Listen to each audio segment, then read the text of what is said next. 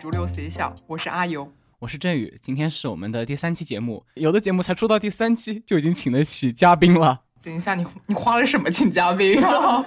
嘉宾用爱发电，好吧？那我们嘉宾来介绍一下自己吧。嗯，大家好，我是本期的嘉宾夏老师。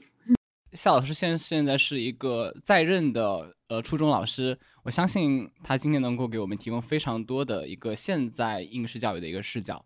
而我和阿友两个人呢，都是呃早年应试教育的受创者、受创者、受害者、受害者视角。嗯嗯嗯，当然没有说夏老师是刽子手，大概就是大概就是不同视角之间进行一个交流和对话吧，看我们现在曾经的应试教育和现在的应试教育是怎样的一个情况。呃，那么我首先就应试教育我提个问吧，就是说。呃，在座各位对应试教育对个人的影响整体是个什么样的看法呢？对我来说的话，可能是怎么说呢？总体看上来，也许我是应试教育的幸存者，但是回头一看的时候，我发现，呃，还有很多不好的地方烙印在我身。我可能是之前自己是应试教育的，有那么一点受害，但是我觉得受益更多的一个人。但是现在依然是一个应试教育的执行者，就像刚刚阿尤说的，像刽子手一样的身份。没有没有说你的意思，我骂的是系统，不骂个人的，不好意思。因为我其实现在也是在接受某种应试教育，好像到了有的人到了二十多岁，在应试教育的系统里面挣扎。我觉得应试教育似乎是我人生的某种诅咒吧。似乎我人生是为了需要达成各种各样的目的，那我就必须要通过应试的方式实现。我想，这可能本身就是应试教育给我带来的一些创伤吧。但我感觉这是系统的问题，每个人都需要永远面对应试教育。你考完一场又一场，太认同了。我现在就算是老师，我也还需要考编。我考完编之后，我还要升职。我升职也是一轮一轮的考试、面试、考试、面试。学生考完考试，老师也要考。而且我们的竞争比他们一点都不会小，但我觉得我们这一代接受的应试教育的竞争才是最激烈的吧？其实我觉得他们现在也蛮激烈的，一点都不会。我们比我们那个时候竞争小，甚至说比我们那个时候竞争还要大。特别是现在的中考机制，比我们那个时候初中升高中会更加的困难啊！再有一个比较最直观的就是他们晚上的睡眠时间吧。他们的睡眠时间现在大部分同学很难在十一点之前入睡，甚至十二点之前入睡的同学都比较少。然后第二天早上可能啊六点之前就要起床，如果家住的远一点的话。哇，这感觉是我高中才有的作息，他们初中初中就这样。是的，但是我们不是听说有什么双减政策没有减吗？这个双减政策。啊，听起来一方面是减作业量，但是要把质量提上去啊，然后减掉课外的补习班，但其实是啊，这个双减减的是这个，但我们老师这边的说法是减的是小升初的人数，所以是个既要又要的那种政策，又是一个对，减的是小升初的人数，就是把这个人数减下来，就通过减作业和减课外补习班的方式去把这个人数减下来。但是在我看来啊，因为我完全不了解现现在是怎样一个状况。他如果有这个，比如说百分之五十的升学率，只有百分之五十的人可以升上高中这样子，然后又有双减，没有一部分同学他直接认命吗？现在到初二这个阶段，真的有同学开始认命了。对啊，我就感觉应该就是有一半的人，这个这个比例大概有多少？这个比例其实不算多，就是认命的到初二这个阶段不算多，到初三就会多了起来。那所以大家其实还是在更卷了，就是为了那百分之五十。对，而且这个百分之五十其实应该纠正一下，不是说上高中的人数有百分之五十左右，而是说长沙这边是上公立高中的人数是百分之五十左右，而且是各个学区各个学校平均下来的结果。如果说我自己现在目前所在的这个学校，它的升学率可以达到百分之七十左右。呃，还有一部分流向了私立，对，流向了私立以及技校。哎，我其实还有一个问题，就是说，那那现在的班级的这个规模是多大呢？一个班级？所有应该是长沙所有啊，就我知道的话，都在五十个人以下。其实，在我的对于现在应试教育的认知来看的话，因为我那个时候好像上初中的时候，一个班有七八十个人。加上说，我最近看到说，呃，最近不是有那个新闻说，我们国家的人口新出人口正在减减少。我想的就是说，会不会说，因为整体的人数变少了，其实整体的竞争压力会变大？就是意思就是说，人减少速度跟不上名额减少速度吗？现在状况是，应该是这样子。人减少，在现在来说也太不直观了吧？那至少得十二年之后啊，没有今年才开始减出这一代其实大部分都是不一定。家里都有二胎的，所以他们这一代的话，这个人口并没有减，他其实还是算多的那一代，就是人数其实还是比较多的那一代。我对于这个人数的这个印象还是停留在我小学，就是小学上一个奥数班，对，那个时候，其实现在发现那个奥数班，我们很多熟人都在那个奥数班里面。你好，奥数班同事。就是那个地方很小，我记得那个奥数班那个教室是在那个老师家里面，大概一个客厅就十几二十平米，好像没这么大。但是里面放满了三个人一张的桌子，所以你可以坐那么五六七八排，然后又有三乘五六七八等于二十几，也有很多人啊。哎，夏老师，现在学生还在学奥数吗？学生现在学奥数的其实比较少，就是特别是上了初中之后，在外面上补习班的都是有钱的人，是那种中产阶级，就是家里舍得为他的教育负责的那种出投入的那种家庭。但其实如果说你要更高级别的，可能中产往上的，家里资产千万上亿的，他们就会选择找。单独的老师啊，我这个我可以说一下，我们班之前有一个学生，他请一个老师的费用是两千块钱一个小时，数学老师。哇，这个钱怎么不给你？哎，你还别说，真的，之前也有家长企图让我开班，给我开出的工资是四千块钱一天。但是你不能吧？呃，对我不能，就你开你就嗯，我觉得留得青山在吧，所以。其实现在就没有以前那么简单的可以进去奥数班或者补习班来提高成绩的这么一个呃机会了。哇，其实，在我们当时那个年代，好像是基本上人人都去哦补习班，感觉就是另外一个学校。只是每个人就是看上的补习班多少的问题。就你周一到周五上学校，周日到周六不是周六周日上补习班。但是现在开辟了一个新渠道，虽然说家里有钱的没有那么多，但是又有家长想让他能上点课怎么办？上网课。啊啊，对，上网课的其实还算是比较多的。那基本上补习班也是大家标配啊。不不不，补习班现在我们班上的，我知道的其实很少。这样子啊。一方面，他们没有时间去上补习班。哦哦。另一方面，现在的补习班真的不便宜。第三个是家长一个观念的转变，他认为网上的网课会比补习班便宜，他可以通过上网课的形式去弥补补习班上不了补习班的遗憾，或者说他可能觉得自己的孩子没有优秀到我需要花这么多钱去让他上补习班的程度。对，所以上补习班的往往不是那些成绩比较差的同学，而是那些成绩很好的同学，是很好。那其实这样两极分化会更加严重了。其实像我们那个时候，好像成绩好的、成绩差的同学都在同一个补习班相遇。你为什么看着我？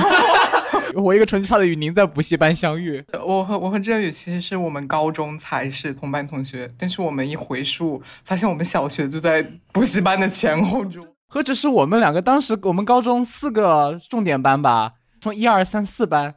所你们基本每个班都能找到几个当时也上过补习班的。毫不夸张的说，在益阳那一个小城市，我觉得可能唯一的学术圈 就是在 就是在那个小客厅里，对，就像张爱玲的客厅一样，里面就坐满了那些名流。你有学术梦想的，你都要在那个客厅里。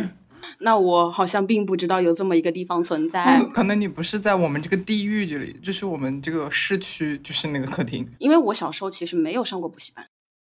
那说明你比我们牛，就是我们我们必须要通过这个补习班才能。我小学的时候就是班上最优秀的，就是年级最优秀的，甚至说那个小学里面最优秀的。所以导致的结果就是，我就像是一只井底之蛙，进入到市区之后，发现哦，大家原来都已经经过了，就进去之后发现，哎。你们都已经学过一轮了吗？哎，你们怎么一上课听什么都会？我怎么什么都不知道？我觉得是错觉，就是大家也都不怎么知道。在我们这种呃什么全省教育倒数第二的势力，那也 也没什么用。专门查了数据是吧？还 倒倒数第二？对啊，理直气壮的说的。很多年了都是这样。嗯，是的，市一中的老师也说益阳的教育实在太烂了，要我别回去。现在回想起来，当时上奥数班真的非常痛苦。我没有选择理科，跟当年上奥数班脱不了关系。那个老师真的太恐怖了，真的。就我印象最深刻的就是他会各种体罚，就是哦，他会拿那个板子打手。对，而而且有有，而且他那种刑具。哇，你印象我都忘了。没有你们这种人，你们这种优秀学生打打手打的少一些，我打我这种差学生打的多一些。没有哎，我初中的时候也被班主任打过手板，而且全班每一位同学都被打过手板。他每个学期要打坏两根那种竹条条。哦，你说起来我也想起来，我们初中物理老师，他不仅有一根钢尺打。然后他说，他有一年出去旅游了，然后开学之后特别高兴，跟我们说，我今年在那个庙里发现一个好适合的尺子，我特意买回来。武器进口是吧？我很敏感哎。但是我们那个尺子，它不仅是打成绩不好的学生，他还会打成绩好的学生。我印象最深刻的是生地会考的时候，我们班第一名，他觉得自己生地会考没有考好，他的平均，我我记得他总分应该是一百九十二分，印象很深刻。因为我只有一百八十六分，但是我已经非常的满足了。但是他却去老师的办公室跟老师说，哭着跟老师说：“老师，我没有考好，请你打我吧。”什么？这么小就有 M 倾向了？现在呃，老师打学生手板上的现象其实少很多了嘛？啊，不，其实我们班上也配着戒尺，但是嗯，我可能遵循了我初中老师的他的后期的那个制度，就是我不再自己亲自动手去打他们，而是让他们觉得自己有错，自己打自己。哇，这真是我们想要批判的意思。但是他们的错不是限于说我这一次没有考好，或者怎么样。我们班没有考好，我从来不打手板。他犯小错，我也从从来不打手板。只有一种什么样的情况，我屡次提醒试卷一定要填满，或者说有其他的，我已经提醒过很多次的问题，但是你再犯，我会提前说明你需要自己打自己手板，他们才会。我好像我好像回到了我的课堂。虽然我没有很大的阴影，但是我感觉重回那个。因为这个东西它的存在已经不再是一种体罚，嗯，而是一种威慑，让学生知道你什么可以做，你什么不可以做。不然一个班级的管理它是混乱的。这是从教育者的角度来看的话，如果一个班级混乱，那就会影响到其他的学生。所以他就必须要有这样的一个东西在那里，就是他本身你打不打打多少次不重要，他要他要在那里是吧？对他要在那里。我现在神色复杂，就是感觉。就是感觉我自己经历过这一代，我也觉得很离谱，但我现在却还要还要有这样子的行动，那这是为什么呢？因为我没有办法去改变这个制度。对，我觉得是，因为我没有办法改变。从我们的角度来讲，那些东西是你很多年之后还要提起来的一些阴影，不管那个板子有没有打到你的身上，但是你发现什么出走半生还在打手板。就感觉一代又一代的轮传承传承，而且我们班的戒尺其实是学生自己买的，我没有对他们要求。是有一个学生，他觉得自己他犯错太多了，然后说老师你罚我吧。我说我不想罚你了。他说那我明天带一个戒尺过来，如果我再犯错的话，老师你就打我。这是这个戒尺的来源。我其实自己一开始并没有准备。哦，那他被打了之后，他自己能有改善吗？不管改不改，但我有这个改的心是吧？他其实改也是一时的改。哦，嗯，懂。对，就是一时的改，他接下来还会犯各种各样的错。其实我我们都以为说我们现在已经孩子已经不打就不打了，这现在现在家长还打孩子吗？现在家长打孩子少应该会少很多吧？我觉得不是啊，不是，依然依然会打。因为我感觉，因为像我父母是七十年六七十年代的人，他们那一代就，呃，比较信奉说啊什么棍棒之下出孝子。对，而且那那个时候，我记得我妈还会去跟别人比说，呃，跟别人说啊，我家是怎么打的，你家是怎么打的。大家会互相交流经验。我一直说，因为后面到八九十年，我觉得可能思想会开放一点。我以为说八九十年代现在生出生的，现在当父母了嘛，我觉得他们可能会开放一点，说会用更加温和的教育方式，而不是直接动用暴力这种。但是通过我现在的观察，就是我看到现在的小孩儿，那他们的父母应该都算比较年轻了吧？就是打是最直观有效的方式。是的，你跟他，你要引导他，你说你哪里做错了，你应该怎么样？你要讲很多很多，然后那小孩还听不懂，我就是那个角色，然后这个时候他的父母就在旁边，你再怎样我就打你了，然后他就好了。所以我觉得打这个东西，当你想要采取一个粗暴有效的方法的时候，它永远都是你的优优选。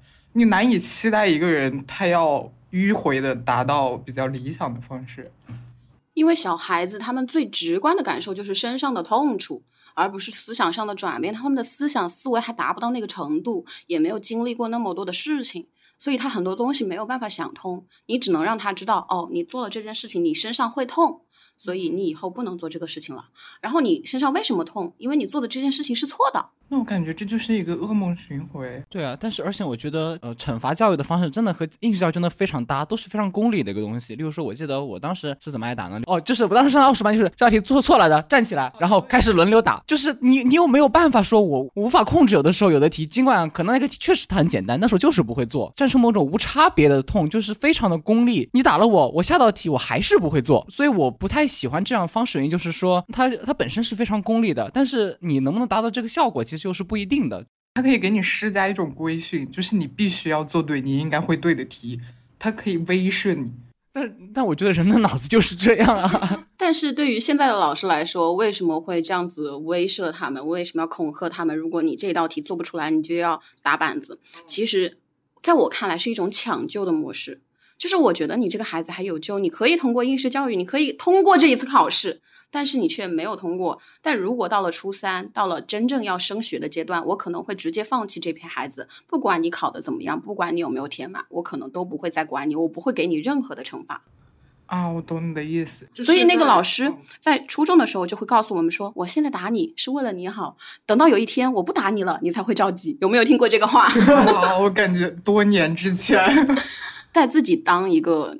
教育者的时候啊，就会理解到当时老师的那种思维。但是我感觉，就是你在这个体制之下，你确实确实是这个逻辑，就是因为你的目的就是要通过考试。但是你现在没有哪个人的本性是要去规训自己，在这个去达到这个目的的，所以就只能通过一些外在的东西。但是如果我们跳出来一些，然后再来看这个系统里面的运作模式，就比如说，我现在觉得我目前感觉我应该考的考试差不多考完了吧，然后你再回去看当时。时就会觉得我在至少高中毕业之前是没有任何自己的自主思维的，就是我被施加的目的就是去考好考试，然后所有的一切我的规则，在学校里的规则、班上的规则、家里的规则，也全部都是为了你通过那次考试。然后所有的人的目的，老师、家长也都是为了让你通过那次考试。我的目的就是别人施加的，我的行为就是被规训在这个目的下。你现在感觉是什么样的？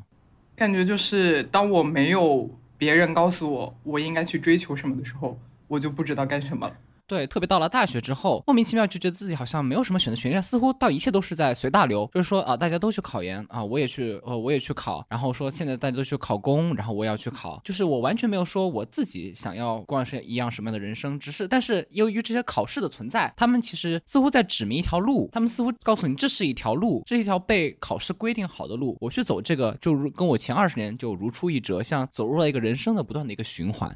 我也觉得，就是你一旦进入应试教育，然后你，你身上有这个模式的逻辑的话，你这辈子都在寻找下一个考试，就你永远都需要一个别人的标准。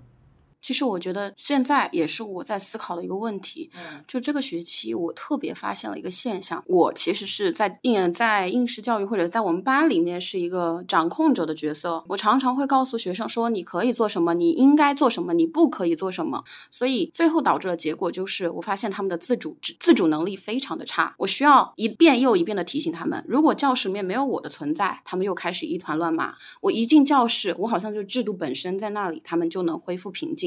但是我就会想，能不能有一天，我就算不在教室里面，你们也知道自己应该做什么呢？我觉得不能。我觉得好像某种人性就是对于这种学习啊，或者是这种专注，本来本身就是有点抗拒的。就是应试教育怎么讲，你就是需要去反抗你人的一些天性，特别是小的时候，自己控制能力也不是特别好，特别是在一个班级上面，就是说你看见，即使我说我我很有自控力，然后我要在这个环境里面我要开始学习，但是当大家都吵的时候，好像自己也好像控制不住了，自己的本性也难以压抑。了我，所以我觉得，呃，虽然说，呃，虽然大家都可能说什么应试教育泯灭人性这样子，尽管说这个比较偏激了，但是我还是觉得应试教育它本身可能就是对我们本身就是应该泯灭人性，因为你的人性就是不想学习。OK，你泯灭人性可以，其实人类很多东西都是泯灭人性的，其实包括一夫一妻制，其实都是。等一下，泯灭人性和教你对抗你的呃性本恶吧，是不同的东西吧？但是应试教育最后的结果是什么？是大家都进入大学去学一样的东西，像一个机械式的一个方式一样，大家好像出来的都是一模一样的人，大家的个性也好，大家的创造性也好，都是压抑的。包括说我们写一篇作文，老师会告诉你，呃，说如果这篇作文要拿到高分，你要用什么样的方式，甚甚甚至一开始你要去如何解读这个题，这本身是一种阐释学的东西。我这个我个人是本来就不太喜欢的，就是你必须要去迎合一套标准。我认我认为去理解一段文字，它当然它是有一定的限制在里面，但是我认为这方面是需要一些自由的。但是我认为应试教育就缺了这样一部分的一个自由。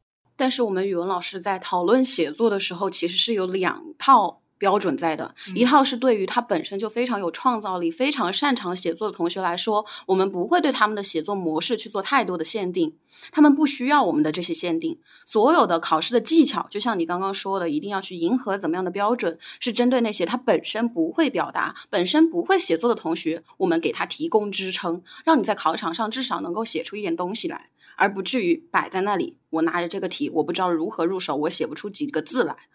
但其实现在的这一套标准啊，这套写作技巧，就像跟八股文的模式一模一样，起承转合一模一样。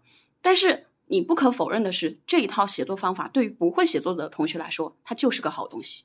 那我其实我又觉得，就是另外一个泯灭人性地方是，有些人就是对于文字这种文字的感情，就是有这种钝感的。包括我，我也一样，我对数学本来就有一种钝感，就是我数学不会，我是真的不会。但是应试教育就要把所有人套入这一套框子里面，就是你不管你擅不擅长，但是你都得根据这个去走。我们上学的时候，老师会说偏科是个非常严重的一个问题，但是我觉得如果是偏科，那其实反倒恰巧说明了说你可能真的擅长这一部分，你只是不擅长另外一部分而已。我认为偏科其实不是一个特别需要解决的问题。当然，在我现在视角看。来，尽管尽管现在已经不需要升学了，我感觉应试教育的逻辑，它应该就是你在最基础的阶段是所有的都需要掌握的，然后等你到了你去追求更深层次的东西，你再去钻一门，它是这个逻辑。那我还有一个非常疑惑，呃，非常好奇的点，就是就夏老师之前说的，对于那些很有创造力的同学，你们基本上是不会规定的，但是他这些创造力。能够保持多久，以及在哪个范围内，你们会觉得它是创造？然后在哪个范围内，你又觉得它需要按那套标准的走？就是看他历次考试的分数啊，作文分数啊，以及他平时的写作的那个水平啊。就是那些老师给他作文打分的话，难道不会按那种大家教的通用模板去打分吗？不会，就是看他的文字的灵动，然后再来这样子吗？这是初中阶段的一个优势，虽然可能有一点自夸的意思，但是我感觉我初中就是你说的那一部分比较灵动的那一部分。但是我回想了一下，我到高中，然后尤其到高三之类的，再也没有写过那种就是你爱写什么写什么，我就我我自己还是会不由自主的走到那种高分作文圈套里。我现在回去读我写的东西，想一拳打死我自己。就是我这辈子再也找不到名人名言密度更高的地方了。就是我感觉，如果你这套标准一直都在的话，你无可避免就会走过去啊。我觉得创造力到了后期，尤其是高三之类的，根本没有任何它的空间。就是创造力，反正迟早要消灭，只是早晚的问题，我觉得是这样，但是我在想，有会不会有空间呢？很少吧。有，但是确实很少。我自己高中阶段也是一个写标准高分作文的那种人，但是我在毕业之后，我后面学了文学，我也没有再走入到那个圈套里面。如果我现在在高中阶段的话，我对自己当时的一些高分作文我还是满意，但是我看到我大学的作品的话，我也我也会很满意，是两种不同程度的不一样的满意。你是用的两种不同的标准，对，但是你是可以自由切换的。所以我说有，但是真的不是所有人都能够做到。但确实，嗯，如果聊学段的话，初中的创造力给的范围会更大一些，因为他写人写事啊，你随便怎么写都可以，只要你符合这个审题，就符合他给出的这个材料或者他给出的这个标题，那你其他的就任意发挥。但是到了高中阶段的话，它就是成了任务驱动型作文，就开始真正的八股文的那种感觉了。我其实当时听到中考分流政策的时候，我还我还稍微高兴了一下。但是都有擅长和不擅长的地方，比如说你擅长理文科方面，你擅长理科方面，包括我觉得中考分流它直接就一个更加大的一个切口，你擅长读书，你没有那么擅长读书。我当时看到这个还是比较欣喜的，就是说他至少他没有把一部分可能本来就不太喜欢学习或者本来就不太适合学习的孩子放到高中，那么另外一个更加对于他们来说是更加地域的一个场所。当时觉得中考分流这个价值在这里，但是其实从现在看来的话，它会让应试教育本身变得更加充满不确定性，然后包括竞争也越来越激烈，学生本身倒还变苦了。这个学期我们班有两个学生，他们转走了，并不是转去了更好的学校，而是转回了老家。不用想，其他地级市的教学水平肯定比不上长沙。那么他们为什么要转回去呢？就觉得没有希望了呗，就觉得在长沙没有升学的希望啊。但就像刚刚那个振宇所说的，就是为什么呃明明知道长沙的教育水平会更高一些，还是要选择回去？明明知道自己的孩子可能上不了高中，但偏还是要让他上高中呢？我觉得归根究底，一方面私立学校真的非常贵，这是家长告诉我的原因之一。然后另一个是他们觉得技校现在还非常的不成规模、不成体系。如果我的孩子进去了，那他肯定得不到好的未来，他学不到好的技术，他在那。那里甚至说可能会学坏，可能是一个差生聚集地，所以哪怕他知道他的孩子可能没有在长沙上公立高中的水平，他也还是希望哪怕到地级市去也能上一个公立高中，获得一个考大学的机会。我感觉就是听下来，感觉这个分流政策它不是一个什么说真正的因材施教这些东西，它只是一个无可奈何的，因为教育资源跟不上，所以只能重新分配一下，另外一种分配方式而已。比如说，你说让不适合读书的孩子就不读书了，但是比如说，我们就按他的考试标准，就像你刚刚讲的，如果他偏科，不代表他不继续，他不适合继续学习啊，你还是这一个标准，所以你还是在这一套标准之下的一些泯灭人性，所以他这个分流，我觉得只是更残忍了而已，它不是一个好的出路。就像你刚刚，就像夏老师刚刚讲的。它的配套政策根本没有跟上，你的什么绩效职高，根本就在我们现在的观念里，或者现实也是这样，它根本不是一个好的出路。你不不说是根据你的天性选择适合你的路，它连让你以后，嗯，怎么讲？用主流的话说，稍微体面一点也不太可能啊。所以说，在各位看来说，呃，其实中考分流政策其实是一个相当来说，相相对来说比较草率的政策嘛。也不是吧，我觉得就是无可奈何喽，他只能这样。就是现在教育资源，或者说其他的各方面的资源，其实都已经到了没有那么丰富的一个阶段。那那你们认为说孩子的教育到底应该到什么时候打止呢？就是一个人的教育，就像是现在我们读完大学一样，就说有的人可能喜欢想继续深造，我去读个研究生；有的人说我不想再读书了，然后我就直接大学毕业去找工作。那么当然，我觉得让所有人去读大学都是一个不现实的问题，因为本科率就摆在这里嘛。在理想的教育环境下，我们是否会说要把这个时间往前面提一点，让孩让我们未来的孩子去提早去做这个选择呢？我觉得不行哎，因为你的心智根本跟不上你做这个决策。举个例子吧，我现在是读研究生嘛，然后是一一路保研上来读的研究生，然后读到这里，我已经读了很多很多年书了，然后我现在根本不喜欢读书，上课之类的那些不是非常要紧的课，就是说刀没有架在你脖子上的话，你就不会认真听。我现在已经进入厌学阶段了，但是有一些，比如说我们这个，呃，我是法学。就是你真正进入了法学实务里的人，然后觉得，嗯，我好像还需要更多的法学基础知识来支撑。然后他们工作了一段时间，再考的研究生，那些非全或者是你工作之后再回来上全日制的研究生，他们都非常的好学。比如说，我们有一个混合的那些学术讲座，所有提问的人都是曾经工作过的人。就是你只有到了真正。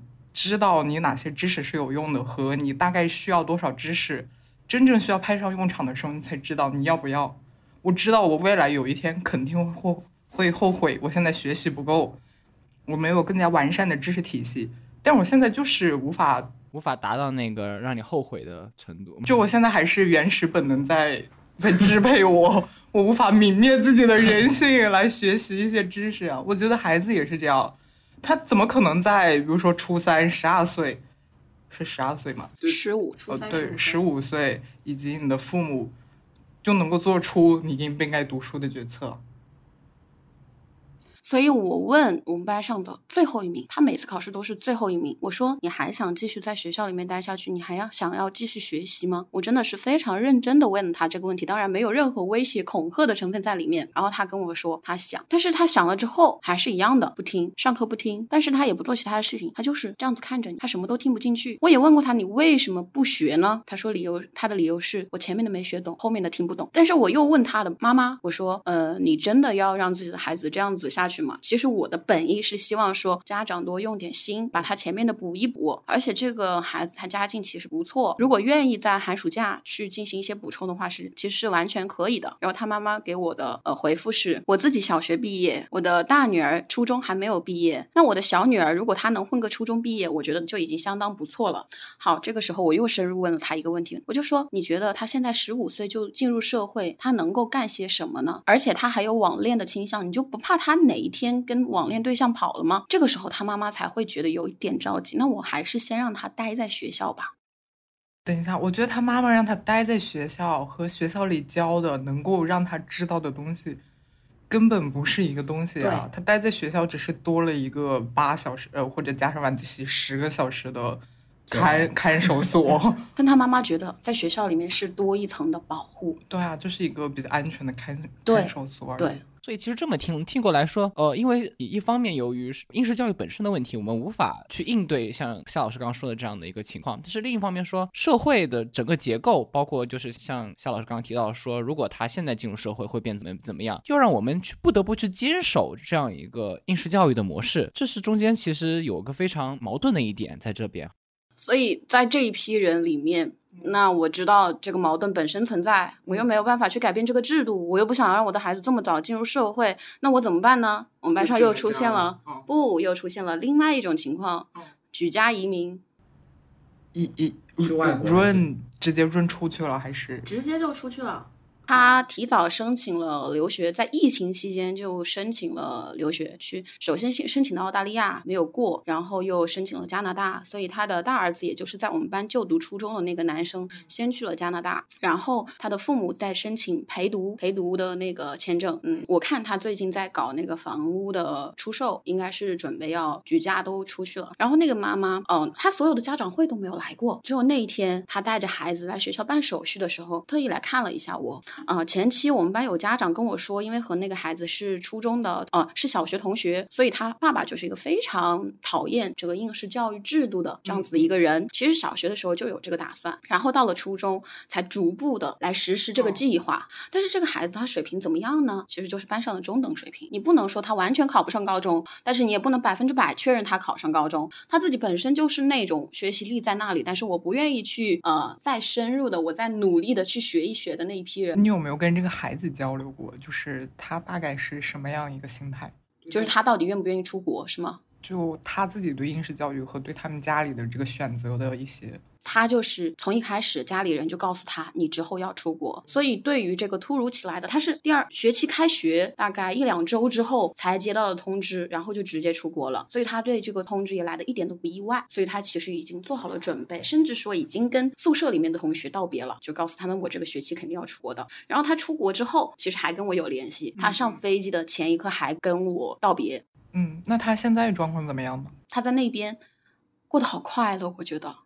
他在一个应该是华人所开的那一种学校，然后国外是十二年义务制教育嘛，所以他现在好像还在读。七年级还是八年级，反正比我们这边低一个年级。有没有跟他聊过？他那边教的大概是什么呢？我还没有去聊，但是我看过他发的朋友圈，他们会有实践课，老师带着他们去看一个大的瀑布。我这个是我印象比较深刻的一个，因为他本身很少发朋友圈，那也是一条。然后他评论过我的朋友圈，他说其实他有点想念这边的生活，有点想念班上同学，因为他是一个人去到那边的，他的英语也不好，他听不懂那边说的话。但是我觉得他现在应该是适应了一些。刚刚突然想了一个问题，就是说，是不是真的有些人，就是说，在脱离这个应试教育的体制之后，他可能会活得比在应试教育体制内的人会更好，或者反之亦然？可能真的会有说，如果反倒让他脱离这个应试教育，他反而不太自己的生活不如在这个系统内过得好。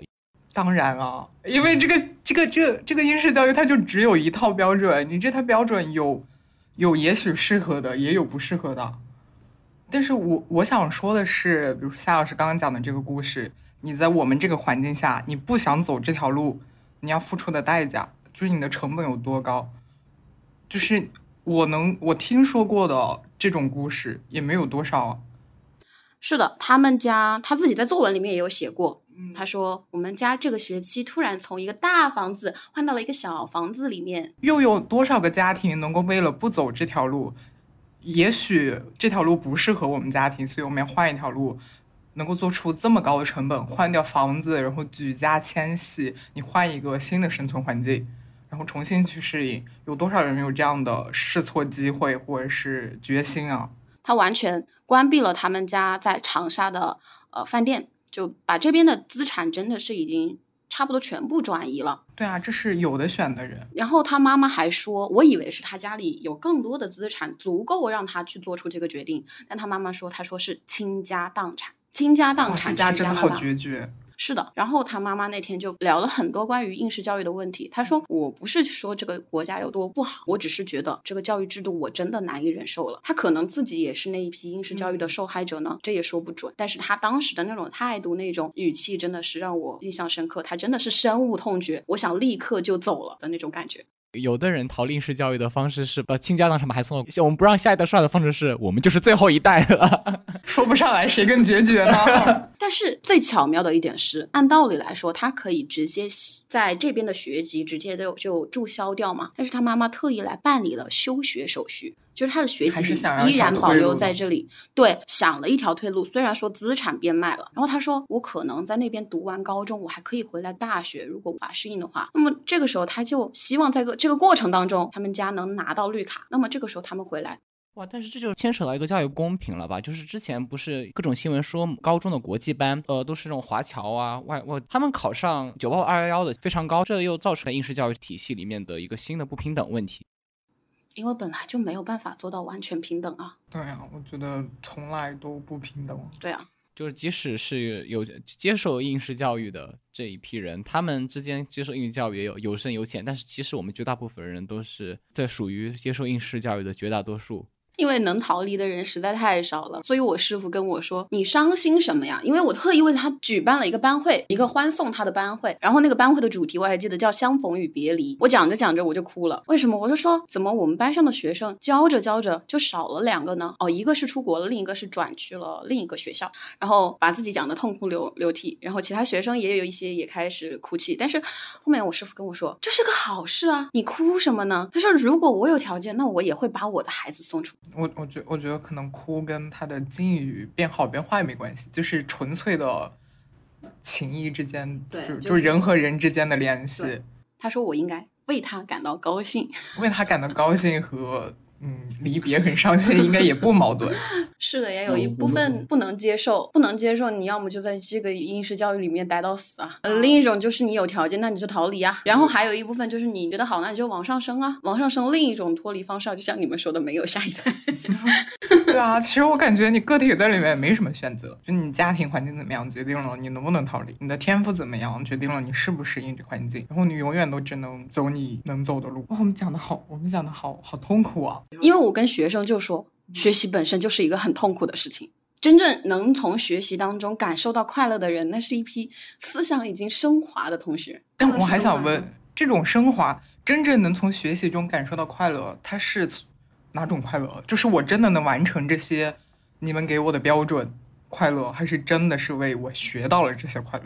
是我为我能学到知识，或者说我走在别人前面而感到快乐。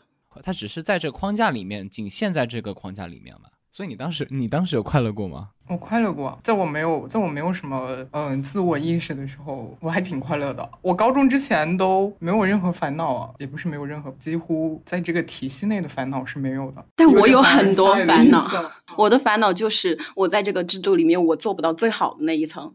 我身边永远有比我优秀的同学。我觉得这也是这个制度的问题啊，他一定要你。比别人更好，你才能够感受到快乐。对啊，我觉得这个这个系统就是先给你一套标准，然后 PUA 你，让你付出超级多的努力，你唯一能做的就是努力，然后走一条赛道，然后走到别人前面，择优录取，这真的很痛苦啊！你没有什么，我只是非常幸运的在一个眼界比较低的地方，大家只是在一个很浅的池子里，然后我非常幸运的在这个池子里比别的人稍微好一点点，所以才能够在没有什么自主意识的时候感觉到快乐。但是我觉得，当你走出这个池子的时候，你或多或少就是跟更多的人碰撞和你发现你自己的时候，你还是会感到痛苦。就是我在这个制度里面受到的痛苦最深刻的，其实不是在高中，是在初中阶段，就是他们现在所处的这个阶段。因为我身边就是一群非常努力又非常优秀的，就是成绩非常好的那一群人。他们会做一些什么事情？我们在同一个初中就读，但是在不同的班级，不同的班级就会有不同的氛围。我们班当时是一个寄宿生比较多的班，然后很多优秀的学生呢，他们都会选择寄宿，会卷到一种什么程度？每天五点多钟起床，那么当铃声打响的时候，搞完内务卫生，当铃声打响的时候，大家就会一股脑的直接冲出宿舍，冲到食堂门口。那个时候六点半不到，食堂还没有开门，大家就会在外面背半个小时书。我们那个时候背书从来不背大字，永远只背小字。为什么？因为大字都已经背得滚瓜烂熟了，谁背的小字更多，那谁就更厉害。背完半个小时书之后，终于食堂开门了。我们永远都是前面的第一二名，就是排在第一排窗口的那一群人。然后大家又继续开开始背书，又继续开始背书。特别是我记得就是要背的那些文科科目，那个书都已经被翻烂了。然后以最快的速度，我们在外面可能排了四五十分钟的队，然后我们用五分钟的时间吃完早饭，然后直接冲到教室又开始背书。然后背书，大家那个时候能做到什么程度？我能规定我上午只上一趟厕所，我下午只上一趟厕所。还有更绝的是，可能他会把所有的时间都用在学习上，你能想到的所有时间。听起来好痛苦。高中都没，有的时候高，有的高中还没有这么那个。然后还会到 洗手间，因为晚上洗手间的灯是不灭的，嗯，就在那里背。对，会在那里去学习，就是我们我当时所处的一个环境。不就是你会我说现在机器都不是这么工作的。你会不由自主的跟着他们学，你会不由自主的跟着他们努力，但是你会发现那个痛苦来自于哪里？你跟着他们一起努力，但你发现你努力不到他们那个程度也就算了，你的脑子也比不过人家。所以我说我的初衷其实那段时间是非常痛苦的。其实他说到这个故事，我也想起我初中一段经历。这段经历好像我好像快说烂了，但是我还是不介意在这里再说一遍。呃，就是我初中刚刚入学的时候，其实是有那个入学考试的。当然，入学考试我成绩先不说了，反正最后要选班干部这么一回事。因为我小学时候也算是个明星人物，我小，但是我小的时候没当过班干部。那这次我说啊，要不我想当个班干部吧，那我就那我就竞选班长，去认识一下我们班当时的人。啊，他们都没有选班长的意愿，就只有我一个人选班长。然后，于是我非常开心的就写好了演讲稿。然后当时演讲完，然后班上也是各种掌声，没有人与我竞争，然后只是有几个一些选副班长的。老师说啊，那这个应该就对稳了。结果最后老师宣布班长的时候，班长不是我，副班长也不是我，我是体育委员。为什么呢？然后后面老师让我谈话说，就你在开学考试成绩，我认为你的这个成绩不能够，呃，承担一个对于班长的一个责任。跟成绩有没有挂钩？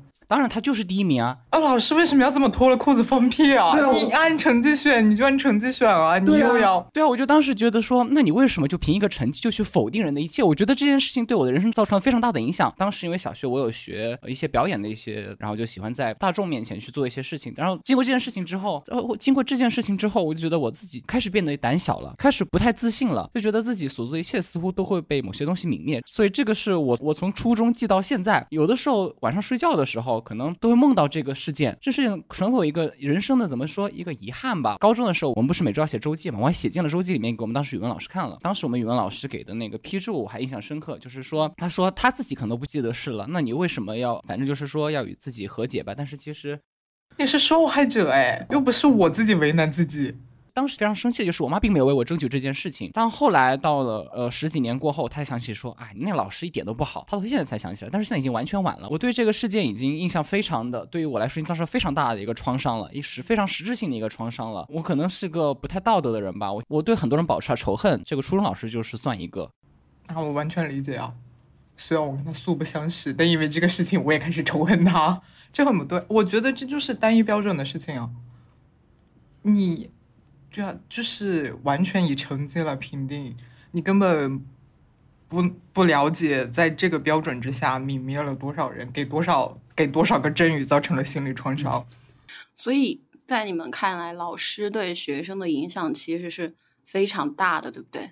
所以我也是这样子过来的，所以我也会觉得我有我的有一些行为可能会对学生造成非常大的影响。那么我做决定的时候，其实已经经过了三思。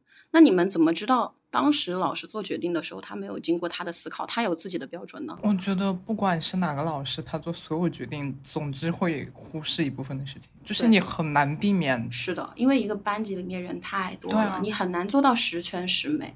就像我现在我说，啊，因为自己经历了那段时间，所以我特别希望在自己班上能有一些不一样的改变。嗯，但是我发现，以我现在的能力，我做不到啊。对啊，我觉得就是之前的结论，你在这个系统里，你只能，因为它这个标准就在这里，你不能说我们要追求这个标准，但是在别的细节不落实这个标准。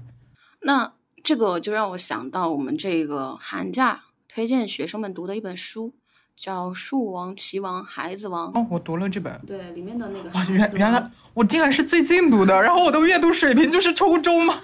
没有没有，这哦本书是我没有说哦，没有讽刺，没没有说这本书不对的意思。嗯，新列入进来的，新列入进来的，就是我们自己老师这一部分老师讨论之后推荐给他们的一些读书，但并不是纳入课本，这些东西也不用考试的，你可以嗯自主选择读或者不读。然后他们有一个呃，就是那本书里面有一个老师，《孩子王》里面的那个老师，他自己就是想要有一些不一样的改变，与这个制度有一些不一样的，对，被开除了。对所以你说在这样的制度之下，其实老师也是一个受害者啊，老师同时是受害者，但同时又是执行者。要融入这个系统，因为你这个职位就是在这个系统中的。是的，我觉得周宇当时的悲惨遭遇，可能说是，就是所有的环节恰好全都不对。我那个时候，我妈对我班主任老师说过一句让我印象非常深刻的话，就是说啊，就当自己孩子，就呃该打就打，就这种话其实很经典嘛，好像是一个当时时代的问题。当时可能我妈会对我老师讲这句话，是因为她可能自己教育水平就不怎么样，可能就是宿主一个更大权威，把这个打孩子的这个权利去移交给班主任老师。但是现在的家长可能会好一些，可能就呃不会说把自己的这样的权利，可能会自己教一部分，然后希望老师也去负责一部分。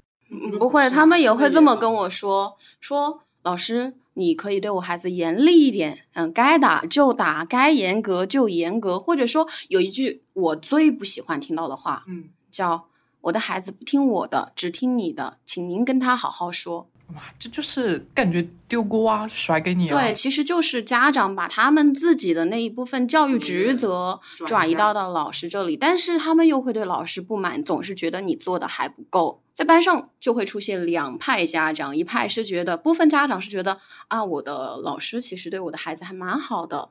有一些家长就会给我反馈说，我很幸运在初中阶段，我的孩子能遇到像您这样的班主任，我觉得他进步很多，比如说他变得更加开朗，变得更加自信。但是也有一部分啊、个别家长也会非常的极端。我曾经接到过家长的电话，直接一通骂，啊，就说你关注太少了，孩子。不是我关注太少了，他一方面觉得，呃，他后面补充的啊，他说我知道您对我的孩子很好，也会关注他的心理状态，但是您的班上怎么能出现这样子的学生对我女儿进行霸凌呢？您应该让学校把他开除，如果不开除，我就要告到教育局去，这是您的教育不当，是您的失误。那哦，那我想说，这跟我有什么关系呢？霸凌你女儿的不是我，这个孩子霸凌你女儿，你女儿都没有告诉我，我也没有发现这个一个问题，而且我后面去调查发现，他们两者之间的关系，我觉得并不构成霸凌。那如果说老师或者同学说一句你不喜欢听的话，或者说几句你不喜欢听的话，你就觉得这个是霸凌的话，这很难搞啊。在一个班级里面，你就要面对各种喜欢你的和不喜欢的人，不喜欢你的人，那总不觉得那些不喜欢的都在霸凌我？这就还是个人和系统的冲突，就是你个人的诉求是各方各面的，但是这个系统的资源有限，所以它根本无法完全顾及每一个个体。是的，那我们中国的人口太多了。但我们感感觉我们讲到死胡同了，所有的东西都能用这个结论来概括。行，那我们就先先搁置这个结论，毕竟它听上去太正确了。呃，就在最开头的时候，夏老师提到说，你觉得你其实是应试教育的一个受益者，你觉得是为什么呢？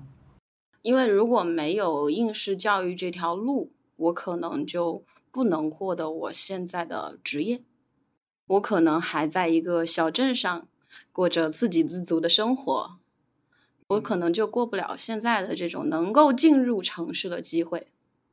所以它就是一个上升渠道，或者说是阶级改变的路径。我觉得可能没有阶级改变，但对于我来说，至少有一个上升的渠道在这里。换换句话说，如果没有这个渠道，如果我跟我的小学同学一样，没有这个渠道，就在家里过着，就可能他们就过着老一辈人的生活。不说经济上的改变、物质上的改变，连思想上我都没有改变的机会，我今天就不会坐在这里跟你们聊应试教育的话。我没有这个机会，我我的脑子里。面根本不会想到这个东西，所以对于我来说，不管是物质还是精神上，其实都有一改，我才有了探寻我自己的机会。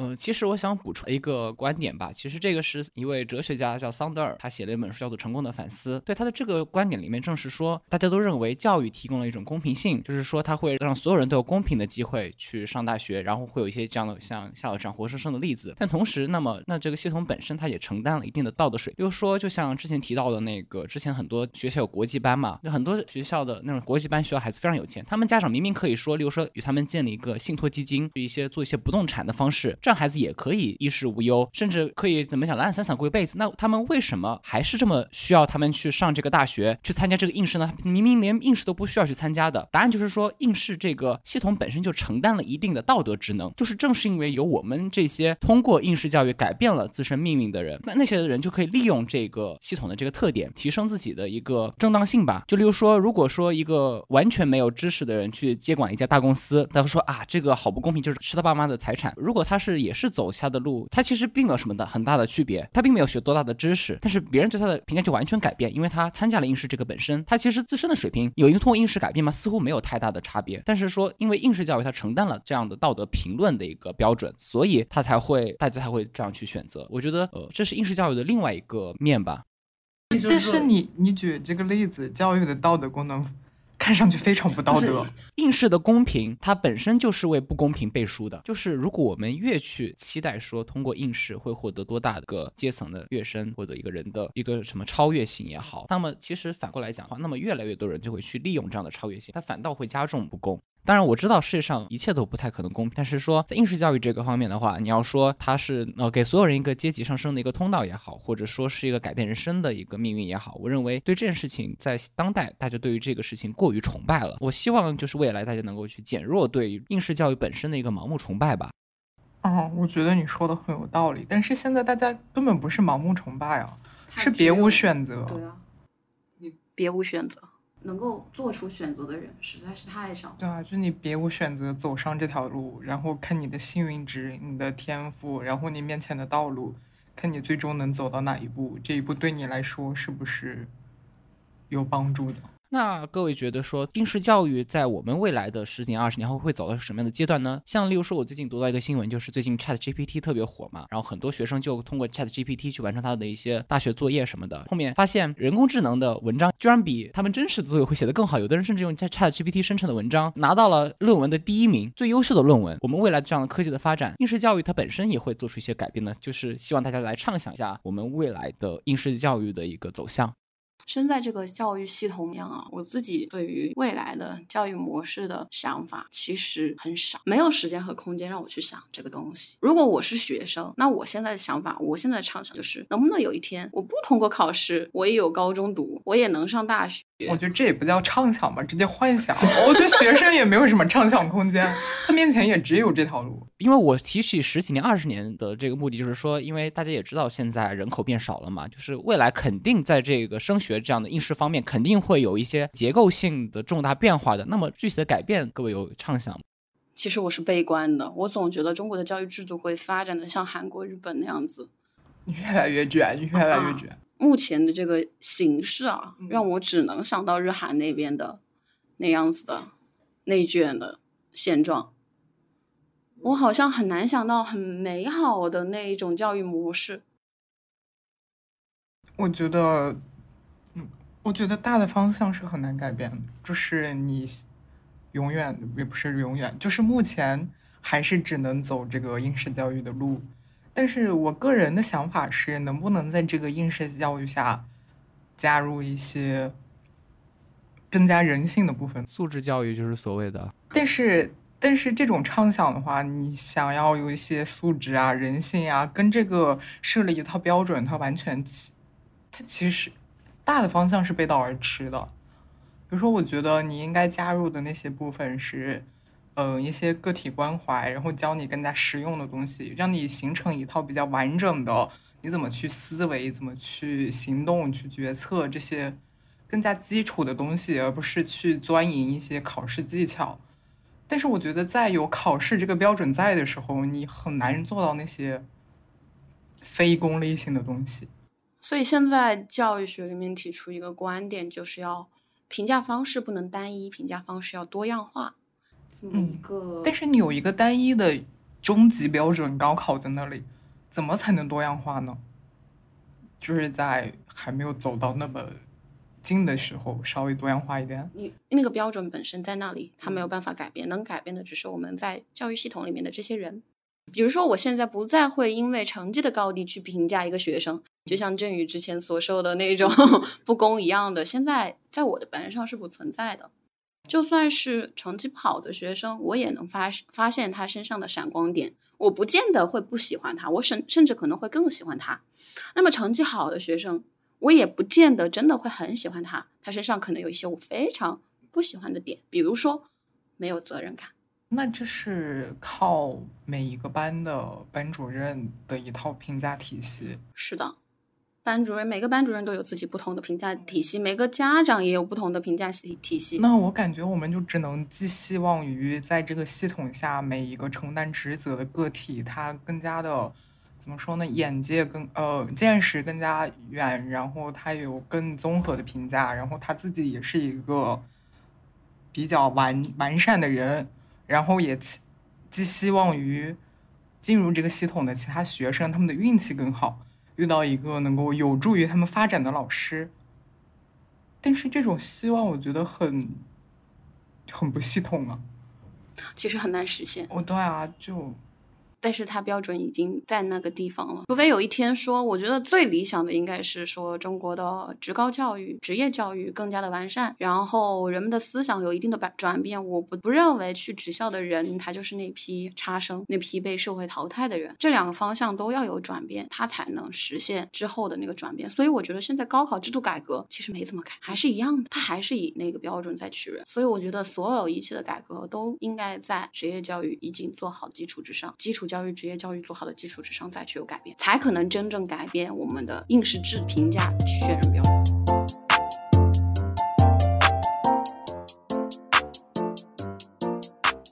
感谢你的收听，欢迎在 Apple Podcast、小宇宙、喜马拉雅订阅我们的播客。